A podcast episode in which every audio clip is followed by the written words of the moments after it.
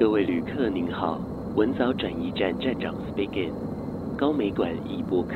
时代之声号即将起航，请系好您的安全带，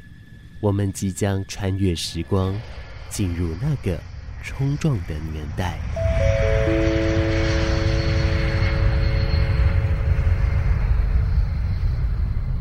小时候经常是这样子，你起床之后就会看到。整座山的山壁上就有车子来来往，很多工人在上面挖石灰矿工作啊，或什么。然后他们每天会有两次，到中午的时候就会有工人在那边敲钟，就是要炸山。常常就是中午的时候他会敲钟炸山，然后一阵爆炸之后，经常就会有一些小的碎石子打到街上来，打到别人的房子。然后你下午或是隔天，你就会看到水泥厂的员工。勘察每一个房子的损害程度，然后按照他们定定的规范去赔钱。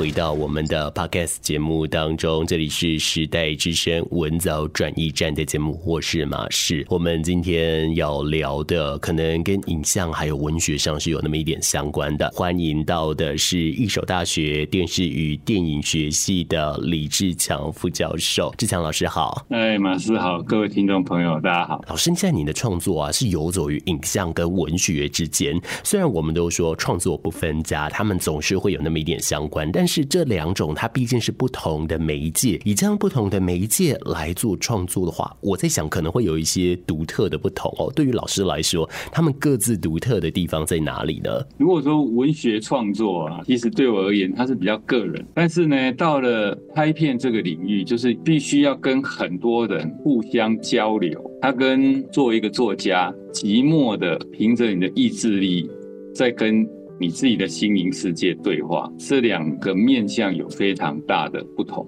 我自己也有很多作家朋友，他们其实都会有一些电影梦啊，但是能够很成功的跨过来的并不太多。这是跟我刚刚说的这个因素有很大关系。我想我先从影像来开始说，因为毕竟大家比较熟悉的是影像，大部分的听众朋友们呢，可能最熟悉的、最熟悉的是二零二一年的时候有一部电视剧《火神的眼泪》哦，老师在这一部剧里面担任的是制作人，还有编。编剧的角色，我们就以这部剧来说吧。在做这一些呃不同的工作的时候，它跟前面的不同又是什么呢？我自己有点身兼多职嘛，我自对自己的定位其实是一个比较广泛的文化人，所以我做文学创作，我做电影的创作，我在大学教书。呃，其实有很多广泛不同的面向。那影视的事业上，其实我后来的发展，经常跟我的老婆蔡颖娟一起合作。所以在这一部《火神的眼泪》，其实由我老婆蔡颖娟来导演，然后我担任制作人，然后我们两个一起编剧，一起去开发、去创作。我也就谈一谈一路以来自己的一些心路历程哈。其实，在从前，在纯粹做文学创作或者是拍电影的时候，常常会怀疑说，你写的作品或是你拍的东西，到底知音有多少？你的观众、你的读者有多少？一直要到《火神的眼泪》这部片子。基本上，他的观众的反应跟那个量跨越了一个门槛，那个时候你才慢慢的理解说，创作的力量可能有多大，那你的创作可以跟这个社会产生多大的对话跟影响力。那某种程度来说，《火神的眼泪》它在台湾这一个地区里面，或是全世界，它的确是跨越了一个门槛，所以它产生了一个对社会比较大的影响力跟对话的能力。这个是。我对创作呃一路以来的体会，其实不管是文学作品也好，其他的影视作品也好，其实你只要你的量跨越了某一个门槛，你会对这个社会就会产生很大的对话的力量跟它的影响力。就我们看到世界上所有很有名的作品跟影响很大的呃艺术品，其实概念都是一样。嗯，没有错。当然，他们都是从从同一位创作者身上出来，所以有好多在这个创作者过往的最人生上的阅历哦，我们都可以从他的任何媒介的形式来去看到。但是这当中啊，我想要用啊某一个最后某一个问题来贯穿到我们接下来想来连接的，就是关于这一次这个南方作为冲撞之所了。身为一个创作者，我们当然因为媒介不同，或因为主题的不同，我们要做填调，我们要做调查。当时啊，在《火神的眼泪》这一部电视剧在做拍摄的时候啊，就是有讲到说，针对于台湾的现象来去做爬梳。那关于这一部分，老师当时是做了什么样的一个填调？现在做这个填调的方式，跟以前在做填调有什么不同呢？从前在台湾的影视作品，编剧填调的功课其实做的够，这是一个普遍存在的现象。它的原因很可能是有一个速成的心态，第二个就是从前台湾的影视制作的成本太低，所以没有办法支应你花很长的时间去做一个作品，所以大家讲究速成，也没有太多资源。可是慢慢慢慢的，在这五年当中，起了一个很大的变化。最主要原因是因为 OTT 平台这个国际化的竞争，你拍出来的片子并不是只给台湾的某一小撮的人看就可以了，必须要在国际上跟其他优秀的作品竞争，整个影片的品质推得更高，可以跟国际上优秀的作品去做竞争。所以回到如何把它做好这件事情，剧本对这个题材所做的填调就变得非常的重要。我在那那等于是。起了一些示范的效果，虽然有大家开始慢慢重视田调，但是火神的眼泪的确给了一个很扎实的田调啊，花了很长的时间，也影响了大概台湾的影视界，慢慢慢慢他们开始要注重剧本的开发，注重剧本的填调，然后想办法在当中寻求突破，或有更深入的挖掘。我记得这一部《火神的眼泪》出来的时候，其实除了大家说“哎，好好看”或者是好真实之外，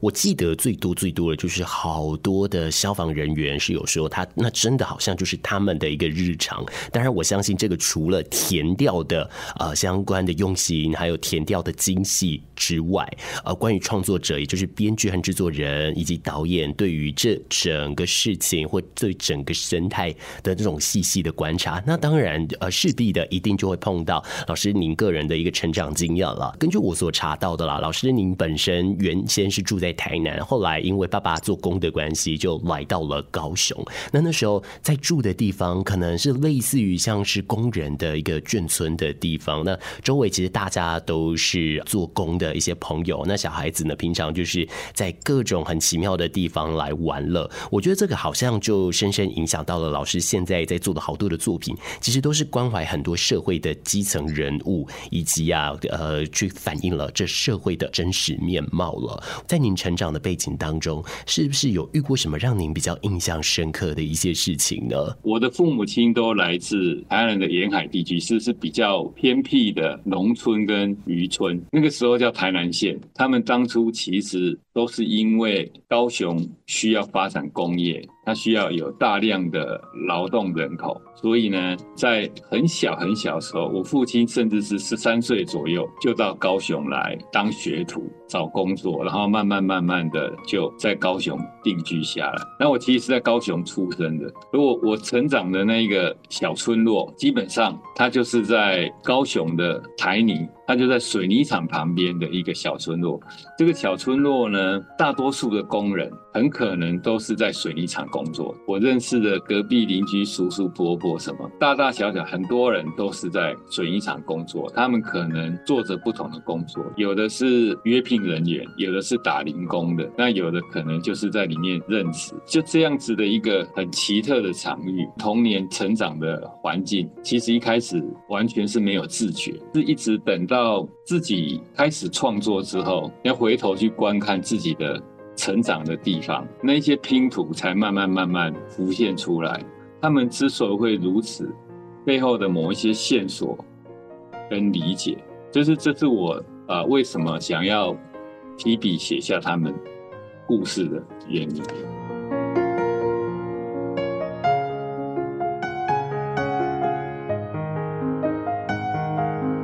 我小时候观察到几个啊、用现在来讲还好像很废柴的人物，就譬如说我家的隔壁住了一个中年人，几乎足不出户，也没有洗澡，他的三餐都是他的大嫂送三餐来给他，他也没有出去工作。对我们小孩子而言，感觉起来他就是一个疯子。但是细细去梳爬，理解他的背景，你可能会发现哦，原来他们过去曾经遭遇什么样、什么样、什么样的事情。那我觉得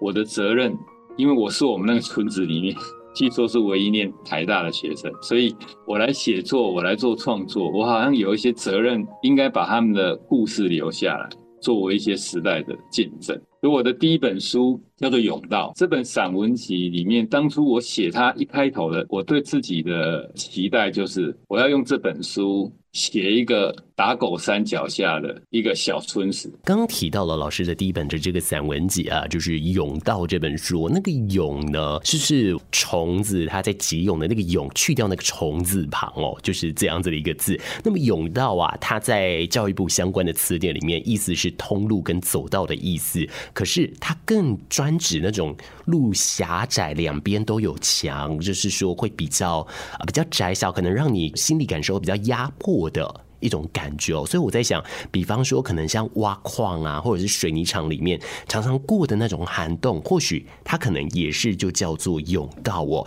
那么说到甬道这一本书，它曾经获得了第一届的青年文艺创作奖。这整个内容其实真的跟高雄是非常非常相关的，而且啊，这本书里面的每一卷的内容呢，我觉得它下的标题都很漂亮，像在卷一就有一个流年埋金山，而后来呢。我去看的相关文献，我才知道说，哦，这好像就是在讲到说高雄与海盗相关的某一个传说那。老师在把它做了相关的一些变化哦。那么我们来问问，当时在创作这个散文集的时候，刚刚已经讲到老师看到了这一些的故事了嘛？但是这些故事跟高雄的连接在哪里？但您对刚当时的高雄有什么样的想法呢？一个是说，我刚才有讲说这个村落本身。它就在打狗山下面，因为水泥厂旁边，某种程度，它其实是见证了高雄某一个时期的工业的发展。因为高雄基本上是一个工业城市，在某一种程度底下，这些工业的高度发展，其实是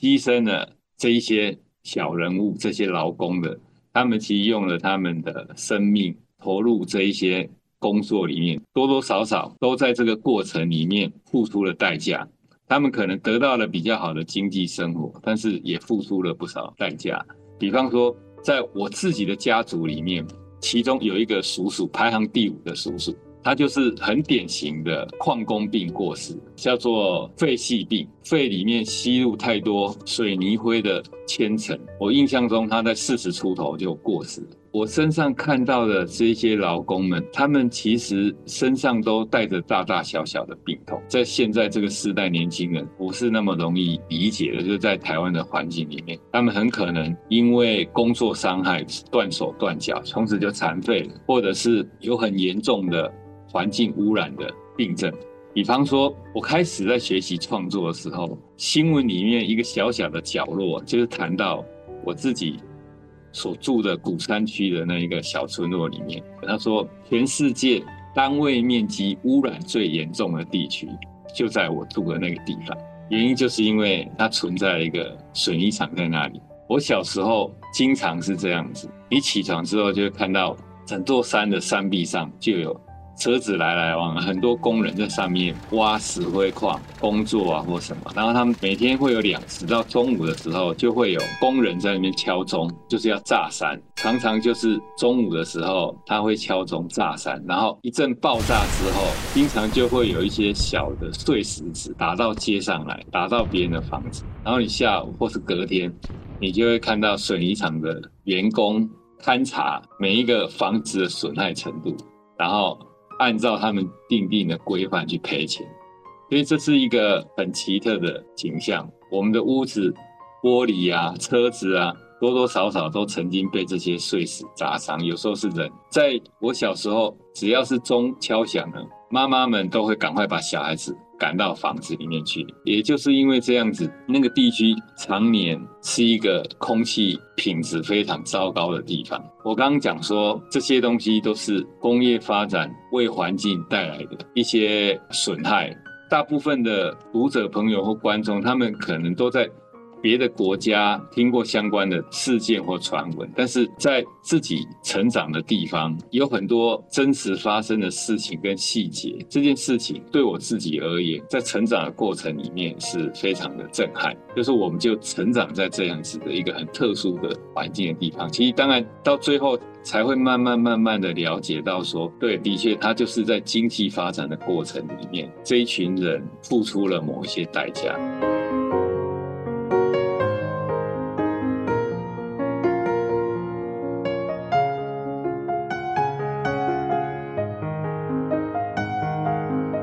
老师，您还有印象说住的那一个社区，用我们现在的地名，用我们现在的地理位置来分，它可能大概是我们现在的哪里呢？我住的那个小村就是在现在是鼓山高中，从前是鼓山国中，是一个初中部，现在变成一个完全中学，所以它基本上是在鼓山高中到现在还有水泥厂还是存在的，只是它在一九九零年代末就因为环境意识的抬头，所以其实在政府的多方的协调跟当地人士跟民意代表的抗议底下，政府做了一个很重要的决策，就是水泥产业东移，所以就从高雄打狗山搬到花莲去了。但是现在水泥厂的厂区还存在着，它是一个非常大、非常大，你可以把它想象成它可能有两三个大学那么大。再说这一块地方的旁边的区域，大家不晓得知不知道寿山国家自然公园有很。著名的登山步道，其实登山步道就是从水泥厂的边缘的区域爬上去的。那些路都是我小时候经常玩的路线，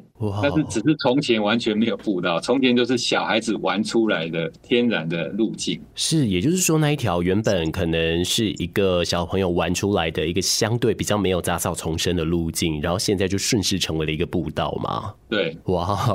那我刚刚这样子在抓到它的地理位置之后，我其实还蛮震惊的。因为那一块区域是我平常可能我工作或者是我要交通往返的时候，我很常经过的地方哦。而那一块啊，我不知道大家有没有常常去走这个古山路这边。古山路其实非常大条，但后来我问齐老，他们说那么大条是因为他要从高雄港运原木。然后就会走那一条过去，所以意思就是说，当时那边其实大车啦、空气啦什么的，其实非常非常的混杂，甚至你可以说，它好像就是某一种的流行节的概念存在了。所以，当所有的一些比较难过的事情，或是比较基层的事情集中在这边之后，诶，可能如果在这边生长的话，或许我们可以。更加的，我们会更发现一些什么哦。那关于这个甬道里面呢、其实我还想要聊的就是关于它的一个卷一，就是刚刚讲到这个标题，也就是流年埋金山的部分。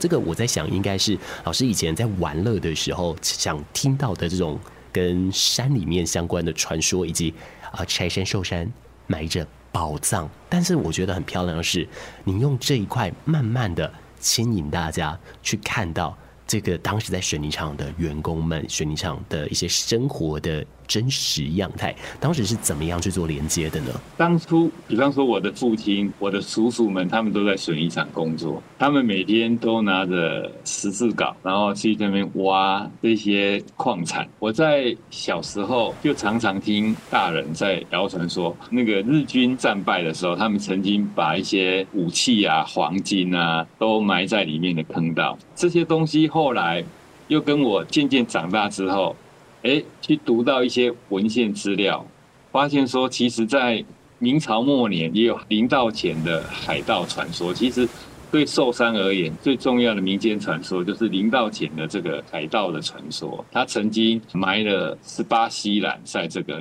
里面，所以常常有很多人啊上山去找黄金，或者找日本时代遗留下来的枪械，或者是这个。那事实上，是有真正发现。有日军盖的那一些地下通道，当然的可能是防空通道或者指挥所等等的，但是当然没有找到黄金哈。我自己的感觉就好像是现代的我们水泥厂好像也是用这样子的一个传说来号召民众，就是他们在挖。石灰岩矿产是水泥的原料，当时可能是很值钱的一个资源。它基本上跟历代他们想要找黄金这个观念可能是一样的，但是事实上，从历史的教训证明，没有一个好下场。所以他牺牲的其实就是他们的健康，付出代价的大多数还是这些劳工们。就是我自己的爸爸、叔叔、伯伯这一辈。虽然说我们都知道说他会有现在的一个相关的代价等等的，但是这一些，呃，它已经是一个过去，它是一个历史，但是不代表。这些历史，我们应该去忘记。我们应该用我们现在拥有的安全、卫生以及健康的意识来理解这件事情，来告诉我们：如果说我们有要从事这个相关专业的话，可以用什么样的方式来保护我们自己？而我们也用这个方式来重新认识我们所居住的地方。你现在收听的节目是我们的 Podcast 节目《时代之声·文藻转驿站》的节目。我们今天的这一集啊，是邀请到了影像创作者，同时也是义守大学电是与电影学系的老师李志强老师哦哦，想问问老师，在我们这个节目的最后啊，您在看过了这个南方作为成长之所它的相关的一个展品的简介之后呢，哎，您有没有一些对您来说比较有共鸣的作品，或是有一些比较有共鸣的艺术家呢？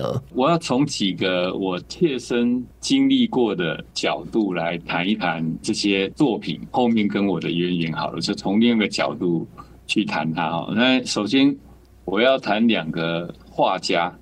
一个是罗青云跟洪根生这两个艺术家，事实上他是我从前雄中时候的高中的美术老师。我们这一届呢是全部由罗青云老师带的，那另外一届呢就是由洪根生老师带。我记得对我而言，那个时候在高中时代，尤其在雄中，以一个升学为主的一个时代跟学校，非常不重视美术教育或是音乐教育，所以好像常常美术课都是拿来当塞牙缝用。可是罗青云跟洪根生给我非常深刻的印象是，我觉得某一些我对于艺术看法的启蒙，其实是从他们身上得到。比方说罗青云老师好了，他每一次叫我们画图，画完作业之后，就是十个人上台去，他一个一个会点评你的作品，慢慢慢慢认识到哦，原来艺术品就是你的创作，就是为了要跟外面沟通。透过这样子的东西，你必须要大胆把你的想法说出来。有一个印象非常深刻的一件事情是，他曾经要求我们画桌上的水果，然后呢，我们班有一个当众评分最高分的一个评分是那个同学，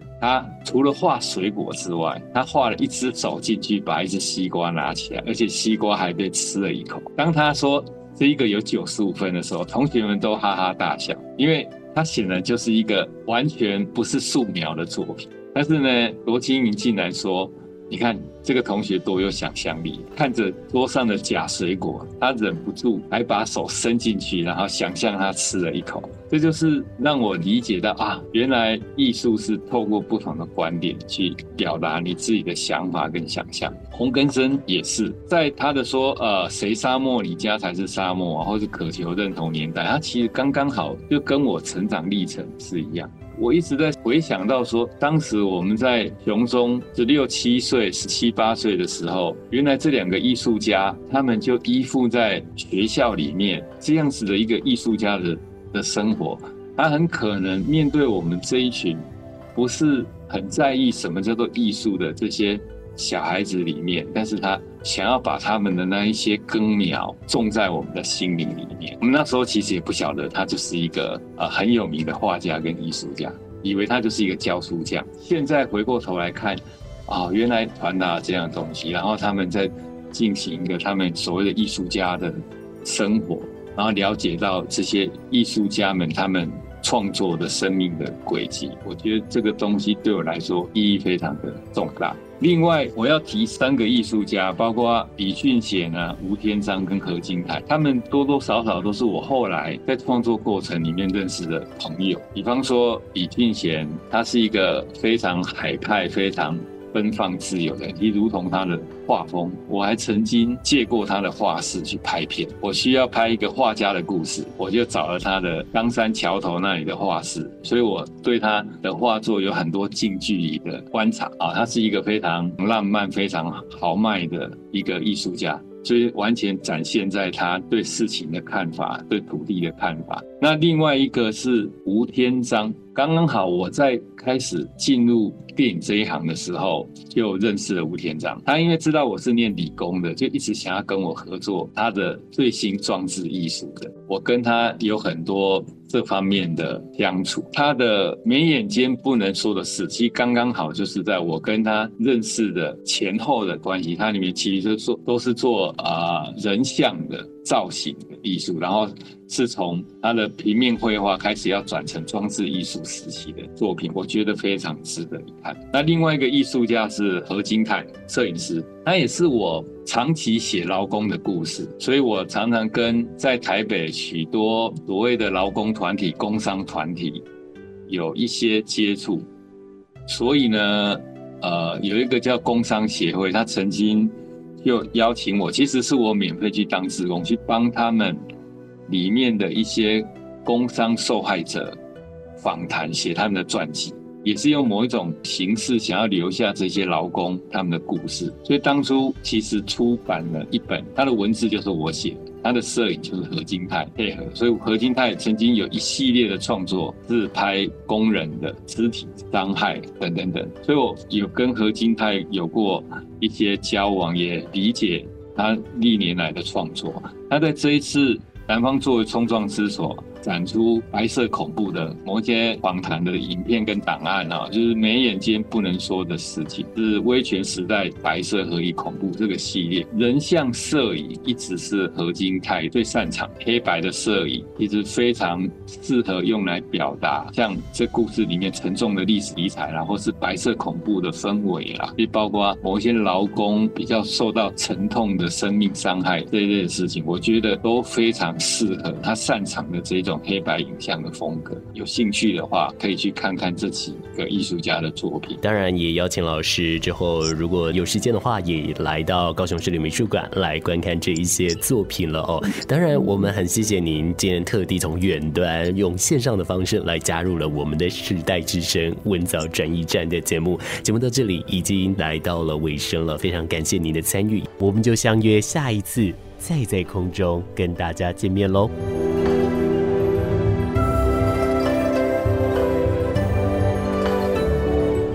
本节目由高雄市立美术馆与文藻外语大学传播艺术系共同制播，谢谢收听。南方作为冲撞之所的展览已经开始了，邀请您从即日起到二零二四年九月八号期间莅临高雄市立美术馆，